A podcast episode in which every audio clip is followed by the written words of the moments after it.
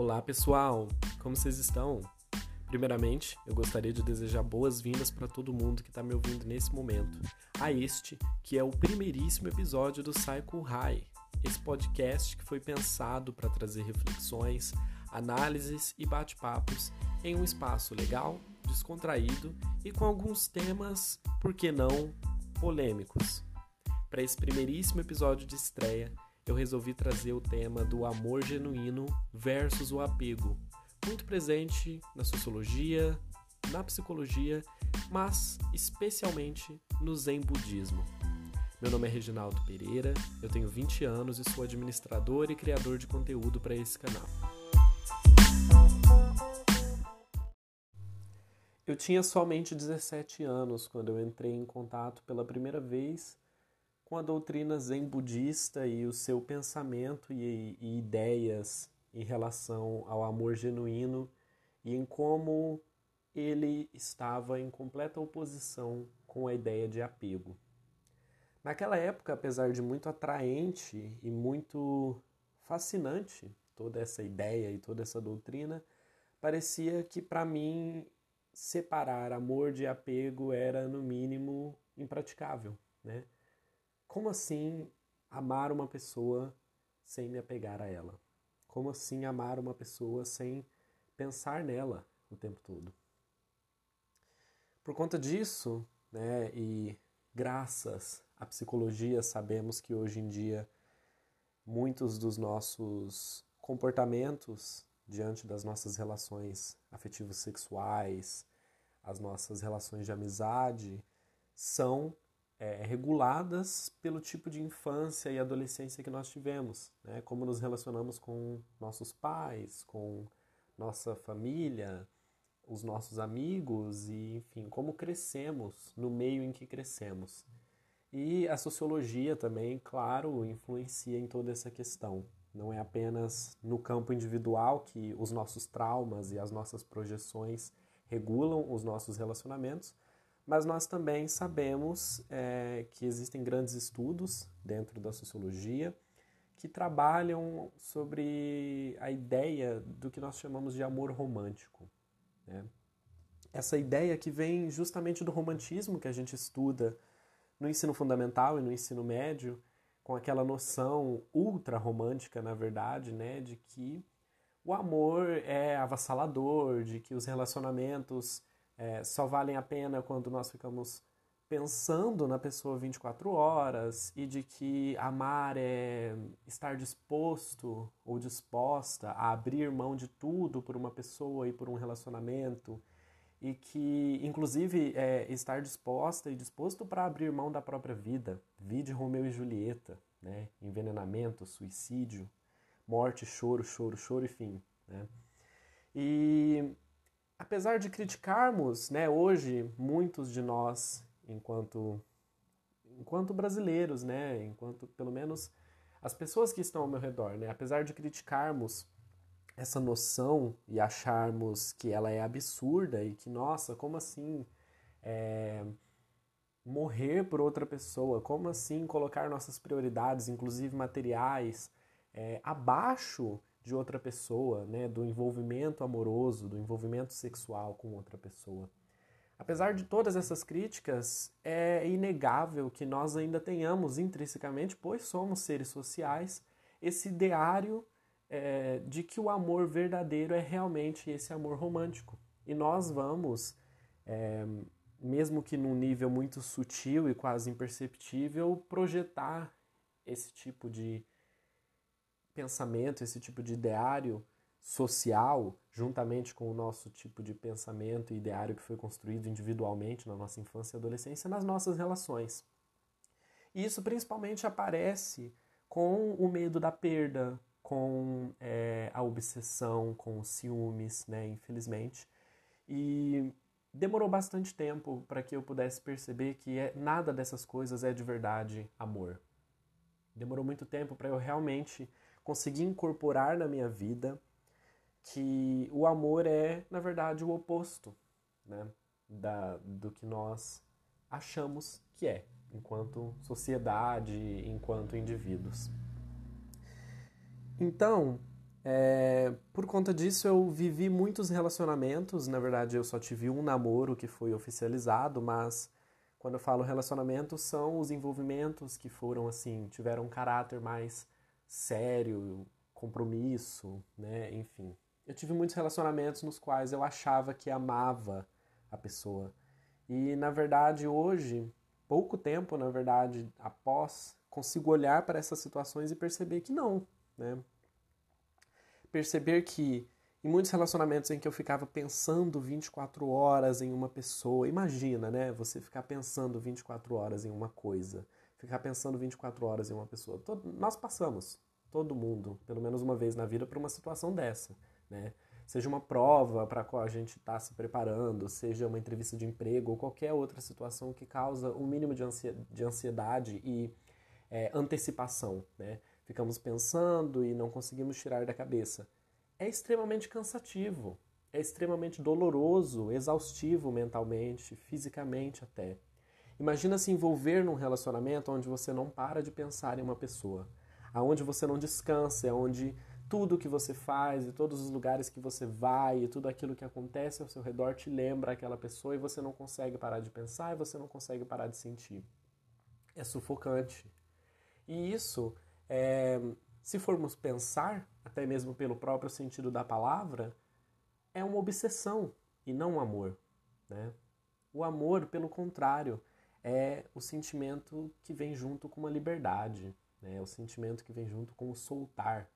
É estar longe, é estar distante e ainda assim é amar. Ainda assim ter uma alegria empática em relação àquela pessoa, uma compaixão com o seu sofrimento e uma alegria empática com as suas conquistas, né? com a sua própria existência e com a sua própria liberdade. Né?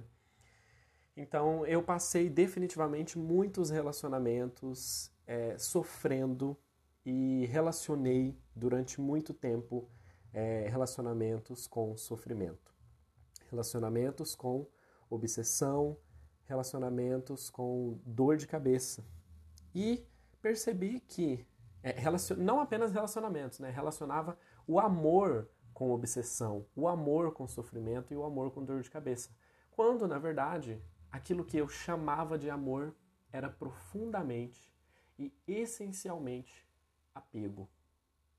Então a reflexão de hoje, para você que está me ouvindo, talvez você já ouviu isso algumas vezes, talvez é a primeira vez que você está ouvindo, não é para tentar fazer você mudar o seu modo de pensar, o seu modo de sentir, mas talvez perceber, nem que seja 5% de compreensão da mensagem que eu estou tentando passar, que o amor genuíno, tal como a, a prática né, e a doutrina zen budista trazem é muito diferente do amor romântico, é muito diferente do amor que está, infelizmente, enraizado na nossa sociedade, no nosso subconsciente individual e coletivo.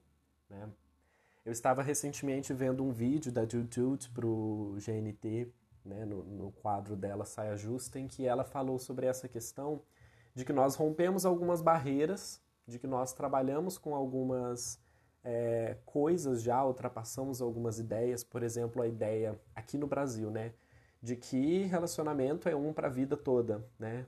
Demorou um pouco, mas a gente conseguiu normalizar. Eu com 20 anos, apenas 20 anos, quase 21, é, portanto, nascido nos anos 2000, presenciei durante a minha infância e adolescência muitos é, testemunhei muitos diálogos né, de pessoas que estavam criticando outras por divorciarem-se, né, por trocarem de namorado ou namorada várias vezes.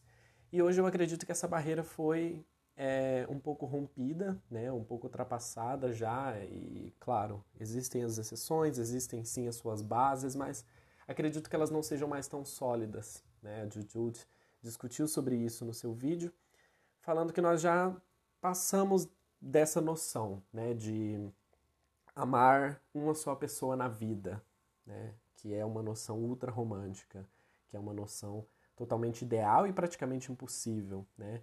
E começamos a normalizar amar uma pessoa por vez e várias pessoas durante a vida, né?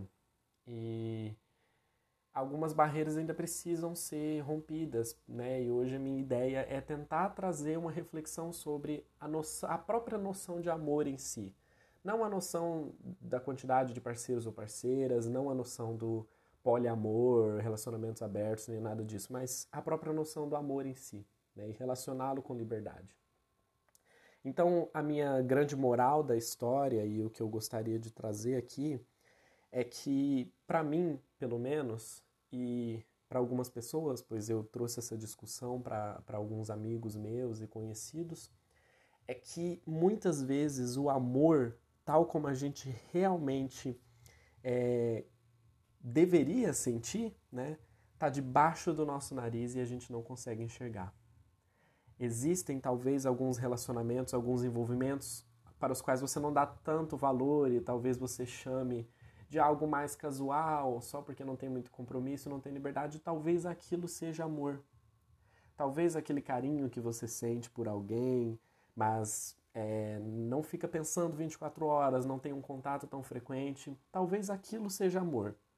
Isso que você vive ou viveu em alguns momentos da sua vida e chamou ou chama de amor até hoje, como um sentimento avassalador que tira o seu sono, que faz você pensar 24 horas na pessoa, no relacionamento, no envolvimento, no, no presente, no passado, no futuro, talvez essa ideia esteja muito, mas muito distante do que realmente é o amor genuíno. Né? Essa noção de que nós devemos nos apegar às pessoas, né, de que nós devemos ter medo de perdê-las, tem sim suas projeções individuais, mas contribuições sociais muito grandes. Né? E eu acredito que durante muito tempo nas nossas vidas, pelo menos na minha, nós vamos viver relacionamentos pautados no medo da perda, relacionamentos pautados no apego excessivo e na obsessão. E vamos chamar isso de amor. E vamos viver relacionamentos cheios de possessividade, cheios de controle e de ciúmes, e vamos chamar isso de amor. E vamos achar que esse cenário é o ideal e é o perfeito. E quando, por ventura né, da vida e por naturalidade, perdermos este envolvimento, perdermos essa pessoa, vamos nos sentir mal, porque nos apegamos muito a ela. Porque fomos ensinados né, a nos apegar de alguma forma, socialmente ou individualmente, fomos ensinados a ter medo de perder a segurar com força para não deixar ir embora. Né? Por isso, acredito que algumas barreiras ainda tenham sim as suas bases, apesar de terem sido, pelo menos em parte, quebradas. Então, a minha proposta de reflexão para você que me escuta hoje é, pelo menos, repensar um pouco as formas de se relacionar, as formas de ver o amor e tentar entendê-lo não como um apego muito grande e tentar separá-lo dessa noção de que amar é se apegar, de que amar é estar 24 horas obcecado por alguém, de que amar é fazer tudo junto, de que amar é querer 100% da pessoa para você. E também essa noção de que nós vamos encontrar uma pessoa 100% perfeita e que vai satisfazer as nossas necessidades todas e que vai ser idêntica a nós em personalidade, nanana. impossível. Isto é isto está em vias impraticáveis de acontecer, impossíveis quase de acontecer, né? Então, talvez seja um caminho começar a pensar desta maneira para as nossas relações melhorarem, para a nossa saúde mental melhorar e para a gente poder praticar de uma maneira mais saudável o amor genuíno nas nossas relações, nas nossas amizades afetivos sexuais, nas nossas relações entre família e, claro, por que não, e principalmente as nossas relações com nós mesmos.